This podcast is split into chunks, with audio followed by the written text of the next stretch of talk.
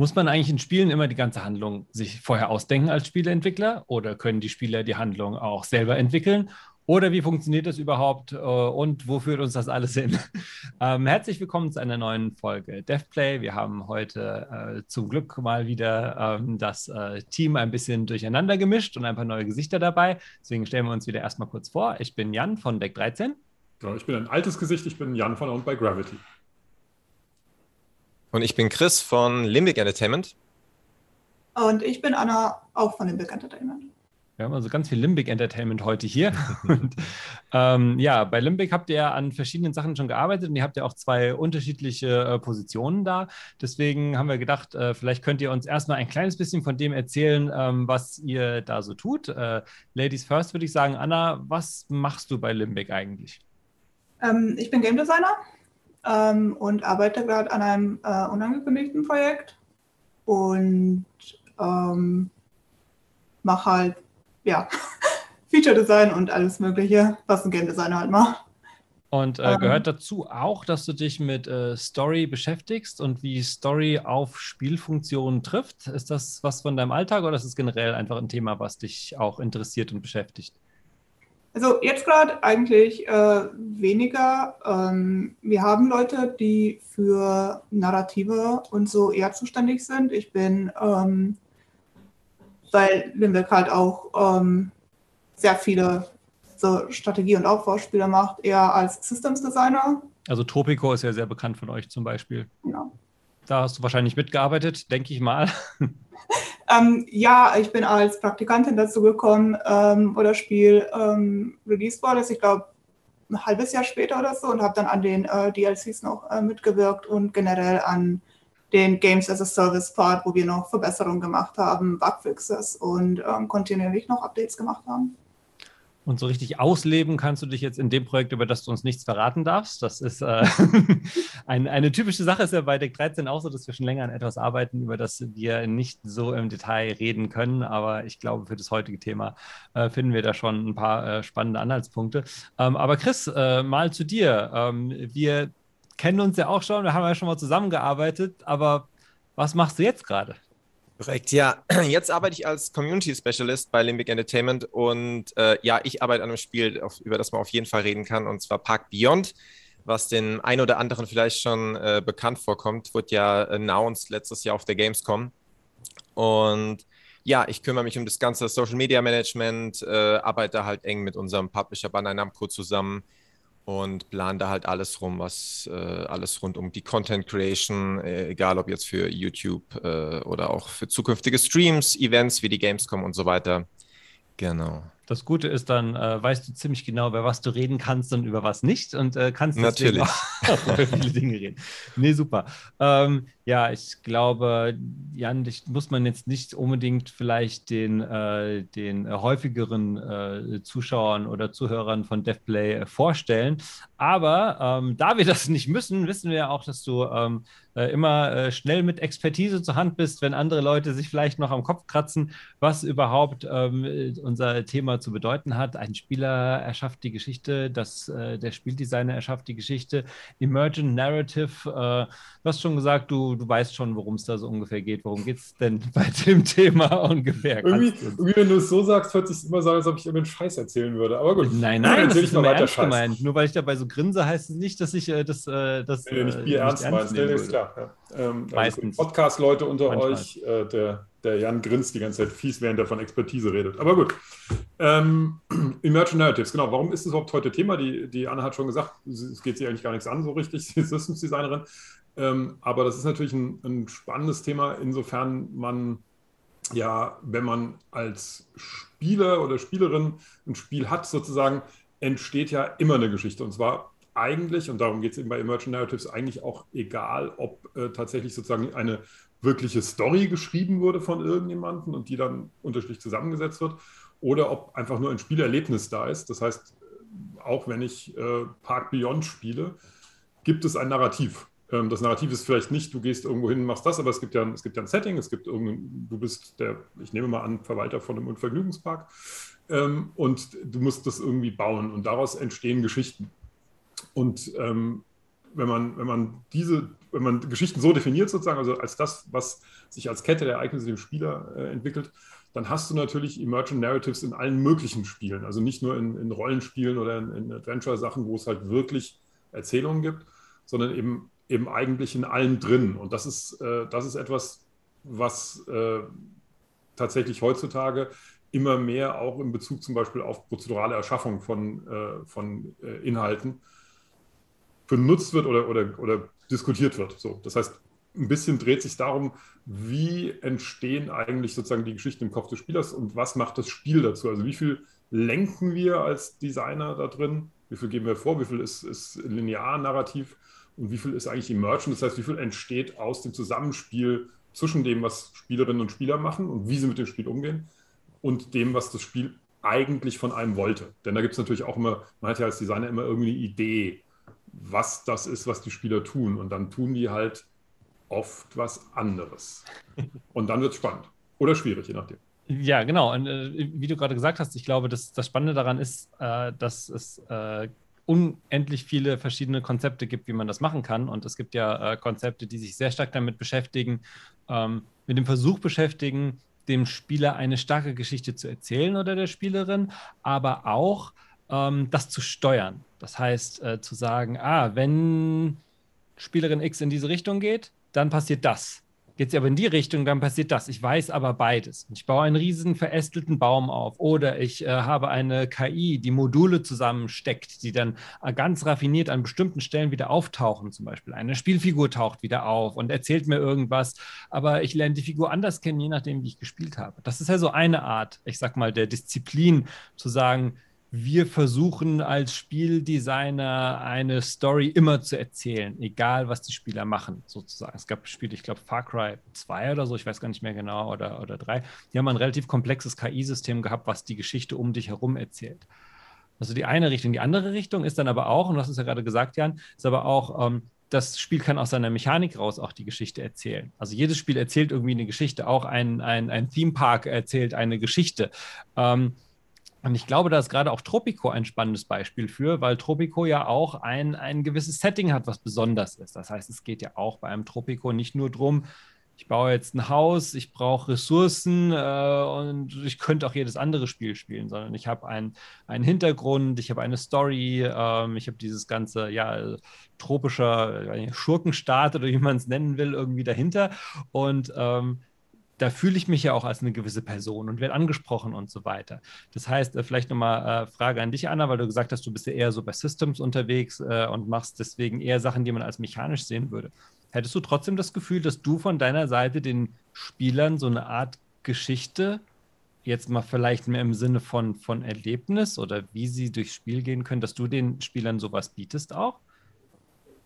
Also ich versuche es auf jeden Fall. Ähm, es ist etwas, wo ich denke, dass auch die Stärke von Videospielen als interaktives Medium äh, liegt, dass ähm, Spieler durch das, was sie selber erleben, ihre eigenen Geschichten äh, weitererzählen, als wäre das ihnen ähm, zum Beispiel, als wäre es im Spiel vorgeschrieben worden. Aber es ist ja eigentlich, was sie selber gemacht haben. Und dann auch äh, bei Aufbauspielen ist es halt sehr sehr, sehr dominantes Erlebnis, das man einfach macht und es gibt dann am Ende ein Ergebnis oder einen Schluss, wo man aufhört zu spielen und rückblickend drauf sind immer kleinere Geschichten drin, wie zum Beispiel, oh, und da ist meine ganze Handelskette B eingebrochen, weil das und das passiert ist, aber ich konnte das retten, weil ich halt ganz schlau gehandelt habe und eine neue Handelsroute da abgeschlossen habe und solche Sachen. Ja, das ist ganz spannend, ja. wie du das sagst, weil ähm, ähm, du hast jetzt lauter Begriffe verwendet, die eben nicht äh, Spieldesign-Begriffe sind. Ja, das ist ein Spiel, wo es um Handel geht, wo es um eine Handelsroute geht, wo man gewisse, keine Ahnung, sagen wir mal, Gewürze oder Rohstoffe oder sonst was hat. Und man spricht als Spieler eigentlich immer über diese Inhalte. Und damit ist es irgendwo schon eine Geschichte. Ähm, ich finde es auch spannend und vielleicht kann, kann äh, Chris uns da ein bisschen was zu sagen. Ähm, ich finde es spannend, wie hat, haben wir das Gefühl, als die Leute, die sowas entwickeln, wie Spieler das wertschätzen, wie Spieler das bewerten. Also das heißt, haben wir das Gefühl, Leute wollen mehr in so eine Geschichte reingezogen werden oder haben wir das Gefühl, denen ist Feature Balancing irgendwie wichtiger und die sagen, wenn sie über das Spiel reden, eher, ey, wieso kriege ich da nur einen Punkt mehr? Ich finde, das ist völlig ungebalanced, da müsste ich irgendwie fünf kriegen, ich kann das Feature gar nicht benutzen. Oder es ist mehr, dass sie sagen, ja, geil, wisst ihr, wie du gesagt hast, gestern habe ich mir eine neue Handelskette aufgebaut und ich finde, die und die Leute sind immer voll fies, aber ich habe mir einen tollen Workaround überlegt. Chris, was ist so dein Gefühl, so ein bisschen, ähm, ähm, was ist so euer Feedback, was ihr, was ihr kriegt? Was, was wertschätzen die Spieler? Ich glaube, generell ist das natürlich extrem genreabhängig. Also wenn ich jetzt natürlich ein Spiel habe wie ähm, Sims zum Beispiel, ist für mich das beste Beispiel dafür, wo der Spieler die, die Story schafft und eigentlich nur ein Tool, um die Story zu schaffen, vorgegeben wird von den Entwicklern.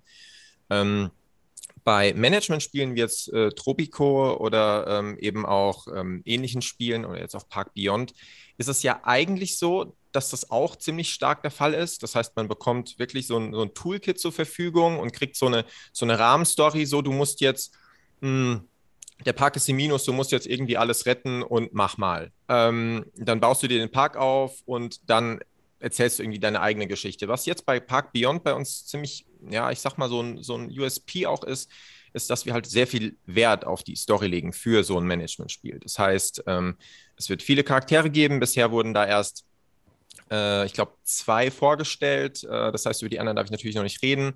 Also ähm, stay tuned dafür, das wird äh, noch spannend. Und die haben wirklich ein, ein, viel tieferes Profil und Beziehungen zueinander. Also das ganze Thema, das ist viel, viel tiefer, als es meiner Meinung nach Standard ist für so eine Art von Spiele. Ähm, und ist ja schön. Und man muss dann natürlich auch so das, das Balancing wahren zwischen, wie, wie führe ich den Spieler dann durch diese, diese Mission, die auch ähm, stark irgendwo storygetrieben sind, zumindest eben für so ein, für so ein Spiel.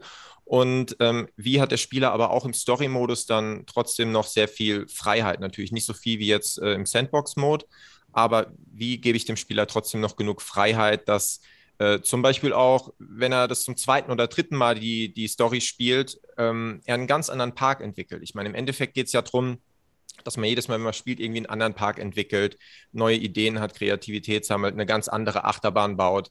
Und ähm, das heißt, man darf natürlich auch das, das Korsett nicht so eng ziehen, dass man genau sagt, so jetzt tust du das dahin bauen und der äh, Park hat genau so und so auszusehen, weil dann leidet natürlich auch der Wiederspielwert drunter.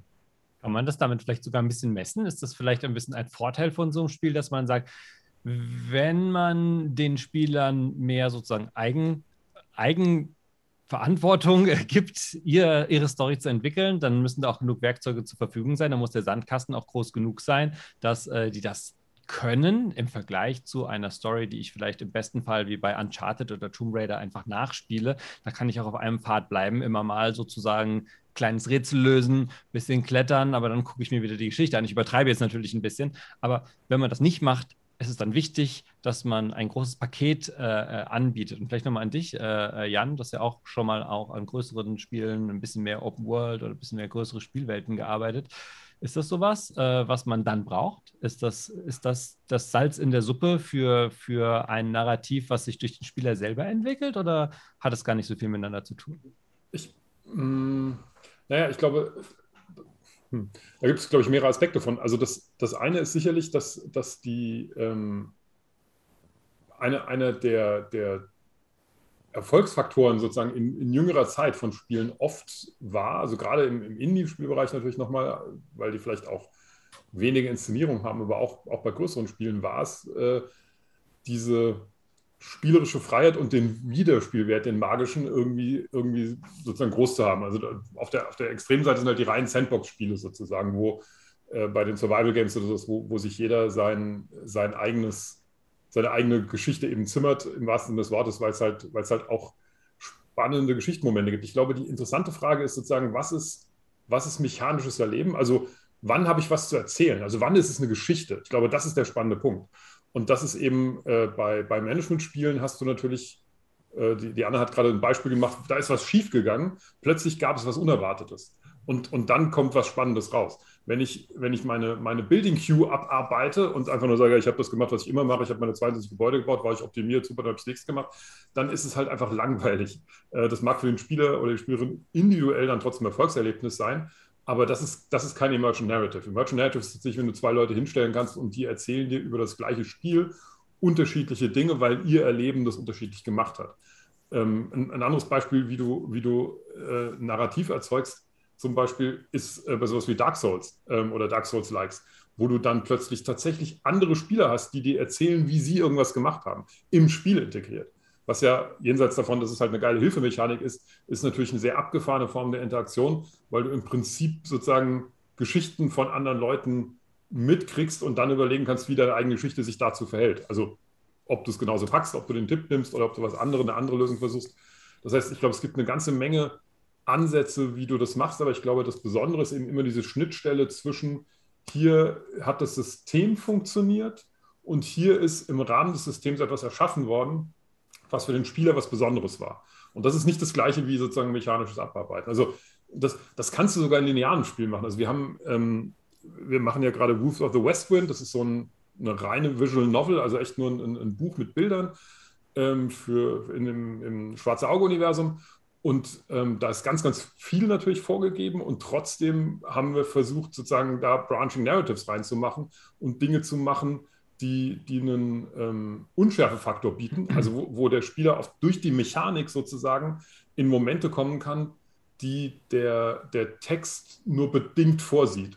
So, also selbst, selbst in so einem, so einem sehr narrativen Spiel gibt es Elemente, wo man versuchen kann zu sagen, okay, wie kriege ich dieses besondere, diese besondere Moment, der eben beim zweiten Durchspielen durch anderes Verhalten nicht nur eine vorgegebene Textoption hat, sondern tatsächlich eine andere Situation im Gesamtzusammenhang herstellt. Insofern, ich glaube, dass da sehr viele Spiele, wie du gesagt hast, da gibt es viele technische Ansätze und viele Designansätze zu, aber ich glaube, sehr viele Spiele, gerade durch soziale Medien und durch die, durch die Streamer, wird es immer wichtiger, dass du, dass du ein, ein, Erlebnis bietest, das du noch nicht hattest, weil sonst gucke ich das einmal auf irgendeinem Stream und sage, ja klar, kenne das Spiel. Habe ich. War, war, ist, ist immer genauso, egal wer es spielt, fühlt sich immer gleich an. Ja. Und ist das, ja auch, das darf es äh, auch gar nicht geben. Ist ja ein, auch ein, ein Punkt, der es äh, vielen Leuten schwierig gemacht hat mit ihren äh, Spielen, als Streaming losging, ähm, weil auf einmal Leute das Spiel nicht mehr kaufen mussten, weil man sich einmal angeschaut hat. Das waren damals immer die Adventures, wo man gesagt hat, ja, Point-and-Click-Adventures oder so, die spiele ich einmal durch. Kann ich mir ja, auch angucken, wie jemand die durchspielt. Ja. Ähm, dann suche ich mir noch jemanden sympathischen, keine Ahnung, mir gefällt Gronk, da gucke ich Gronk zu, wie der das spielt, da habe ich noch mehr Spaß dran, als wenn ich selber spiele, so ungefähr, äh, und kaufe es nicht mehr.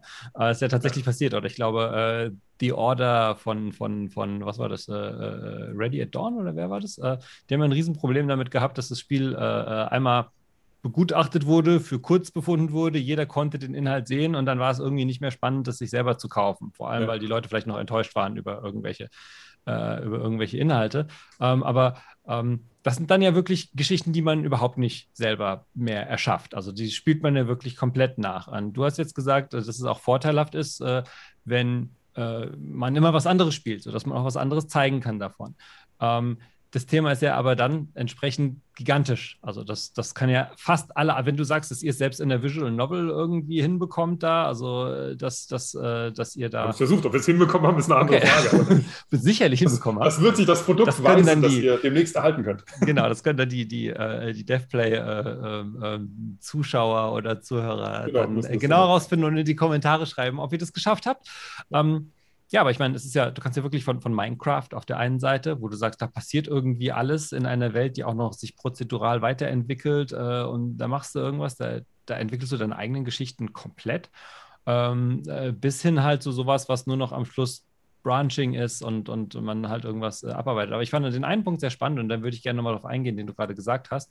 Ähm, dass sich die Geschichte für, für den Spieler, die Spielerin entfalten muss. Und ähm, äh, wir haben ja mit äh, Spielen wie The Search, die wir gemacht haben, haben wir auch diesen Punkt, dass wir, ähm, dass sehr viel von der Emotion, die der Spieler entwickelt, gar nicht unbedingt auf der Geschichte ist. Die Geschichte wurde auch manchmal kritisiert, als sie es irgendwie äh, vielleicht zu schwach oder im Spiel ist gar nicht so viel drin. Und die Leute, die es wirklich genossen haben, haben tatsächlich mehr ihre eigene Geschichte erlebt. Und die Geschichte war dann eben nicht, ich habe Person X getroffen und der war total böse zu mir, das hat mich total überrascht, sondern es war mehr so, ich hatte nur noch einen Hitpoint und ich bin durch dieses Level gelaufen und ich habe meinen Checkpunkt nicht gefunden und ich bin hoch und ich bin runter und dann standen noch drei Monster vor mir und ich hatte keine Ahnung, ich musste jetzt ganz mutig sein und irgendwie da durch zu meinem Checkpoint. Und dann habe ich es mit der einen Attacke geschafft, die ich vorher noch nie geschafft hatte. Das ist dann eine Geschichte, die einfach nur aus der Mechanik rauskommt und mit den ganzen Geschichten drumherum überhaupt nichts zu tun hat. Und ähm, meine persönliche Meinung ist, dass das eigentlich am stärksten ist, dass diese Geschichten am stärksten sind, weil sie dich am meisten berühren. Du warst am meisten du selbst, hast das gemacht äh, und äh, nicht jemand hat dir was erzählt und du guckst zu. Und ich glaube persönlich, dass das einer der stärksten Punkte von Games ist überhaupt. Ähm, weil das uns halt unterscheidet von Filmen, die ich halt anschaue, wo ich immer sage, ja, das ist der Person passiert. Das ist Lara passiert im Film. Da sage ich, hm, interessant. Das ist mir als Lara passiert im Spiel, ist völlig anders halt. Das ist ein völlig anderes Gefühl, wenn ich selber in irgendeine Situation komme. Ich würde gerne nochmal Chris fragen, ähm, weil das auch ein bisschen, äh, glaube ich, eine, eine Community-Sache ist. Hast du das Gefühl, dass sowas mehr gewürdigt wird, dass Spielerinnen, Spieler äh, das interessanter und vielleicht besser finden, wenn sie selber sich die Geschichte ausdenken? Ist es vielleicht genau andersrum? Oder ist es eine totale kommt drauf Anfrage? Wie, wie würdest du das so, so, erleben von dem, was du, wenn du dir so viel Feedback anschaust, was, wo es so hingeht vielleicht? Also ich glaube, ähm, ich glaube dann letzteres, es kommt wieder stark drauf an, auch aufs, aufs Genre. Ähm, wenn ich jetzt zum Beispiel ein typisches Spiel, was immer für die Story gelobt wird, nehme wie Life is Strange. Life is Strange ist ein Spiel, mh, hm, wie du sagst, man schaut keinen Film, aber man bekommt schon viel von der Story einfach vorgegeben, hat dann eigentlich nur so bestimmte Wahlmöglichkeiten, in was für eine Richtung will ich das lenken. Im Endeffekt, die, die große Story ist meistens recht gleich, bis auf dann eine große Entscheidung am Ende. Es gibt ja einige von diesen Spielen.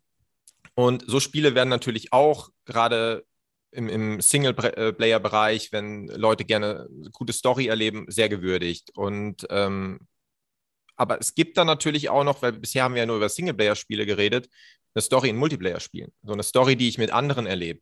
Und da wird, dann, und das wird gerade auch ein, oder ist immer mehr ein ganz, ganz großes Thema, eine Story, die ja auch, weil Streamer machen ja nicht nur das, wenn wir es über Streamer hatten, dass sie andere Stories spielen und man, man sieht diese Stories, wie jetzt zum Beispiel, wenn sie Life is Strange spielen, sondern man sieht ja die Story dieses Spielers.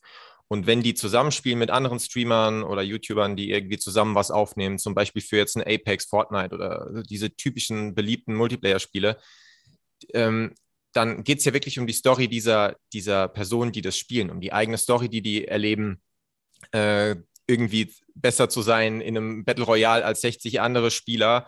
Und ähm, das ist natürlich auch für einen Zuschauer extrem spannend, weil man dann eben äh, jedes Mal, trotz wie du gesagt hast, des gleichen Spiels in jeder Runde eine andere Story erlebt, eine andere, andere Momente erlebt. Um, ähm, das wird immer ein immer größeres Ding, meiner Meinung nach, ja. Finde ich, find ich ganz spannend, auch wirklich den Multiplayer-Aspekt nochmal mit reinzunehmen, äh, vor allem, weil es da, es ist einer der, der Punkte, glaube ich, wo das Spiel gar nicht so gut sein muss in der Vielfalt, die es anbietet, sondern wo viel darauf ankommt, dass Spieler es einfach interessant finden, da zu sein. Und das können auch nur ganz wenige Aspekte sein oder, oder einfach ganz besondere Aspekte, wie dass ich ein gemeinsames Chaos-Kochspiel auf einmal habe. Das muss nicht irgendwie super layered äh, äh, designt sein, aber es muss eben auch Spaß designt sein. das ist das, was die Leute wollen, die halt da drin hält. Oder andere, wo die Leute vielleicht mehr quatschen, wo es gar nicht darauf ankommt, dass irgendwie das Spiel irgendwas Besonderes bietet, sondern die haben sich da zufällig getroffen, so wie man sich zufällig in irgendeinem Park trifft und da trifft man sich halt wieder. So trifft man sich vielleicht wieder in dem Spiel. Also es kann ja wirklich nur auf die Leute ankommen, die da drin sind. Ähm, das heißt, äh, und das, das finde ich, das ich so spannend an dem Thema. Ich glaube, das Thema ist so riesengroß. Es gibt halt kein gut oder schlecht, äh, aber es gibt halt eine Frage, wie, wie erschaffe ich sowas und was glaube ich, sind unsere eigenen Wünsche und Ideen dahin zu kommen. Bei uns, bei, bei Deck 13, ist es so, dass wir sehr stark versuchen, gute Game Design-Mechaniken zu haben und mehr dran wachsen müssen, dass die erzählte Story drumherum auch so spannend ist, dass sie das ganz gut einbettet, so wie es Anna vorhin gesagt hat, dass ich mit den äh, Wörtern aus dem Spiel rede und nicht nur sage, yo, keine Ahnung, ich habe die und die Waffenklasse, die finde ich in dem Spiel aber besser, sondern dass ich sage, ich war Person X in dem Spiel und ich habe Sache Y gemacht und dann passt auf, was mir passiert ist. Oder so. Also ich glaube, das, das ist etwas, was, wo wir auch ein bisschen, bisschen hinwollen, ein bisschen lernen wollen, zu sagen, mehr anbieten, um eine eigene Geschichte zu erleben. Nicht so sehr durch Texte, die wir schreiben, sondern mehr durch Features, die wir schreiben, wenn man so will, und überlegen, was macht die spannend. Äh, aber Anna, ich würde dich gerne nochmal fragen, ähm, würdest du dir zum Beispiel mehr wünschen, in einem Spiel sozusagen mehr dich oder das Spiel über die Mechaniken auszudrücken, zu sagen, ja, ich würde auch lieber gerne einen größeren Baukasten zur Verfügung stellen? Oder würdest du dir wünschen, ein bisschen mehr Story-Stränge, weiß nicht, Charaktere, Aufgaben mit in so ein Spiel einzubauen, ähm, um das in der Richtung mehr, ich sag mal, erzählend oder erlebbar zu machen? Was, wo, würde, wo würde so deine Präferenz hingehen?